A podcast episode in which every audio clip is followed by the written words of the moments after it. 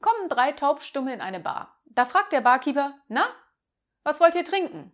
Da macht der erste die Gardine auf, der zweite macht die Gardine zu und der dritte lässt die Hose runter. Da sagt der Barkeeper, Jo, ich weiß, was ihr wollt. Ein helles, ein dunkles und einen Kümmerling.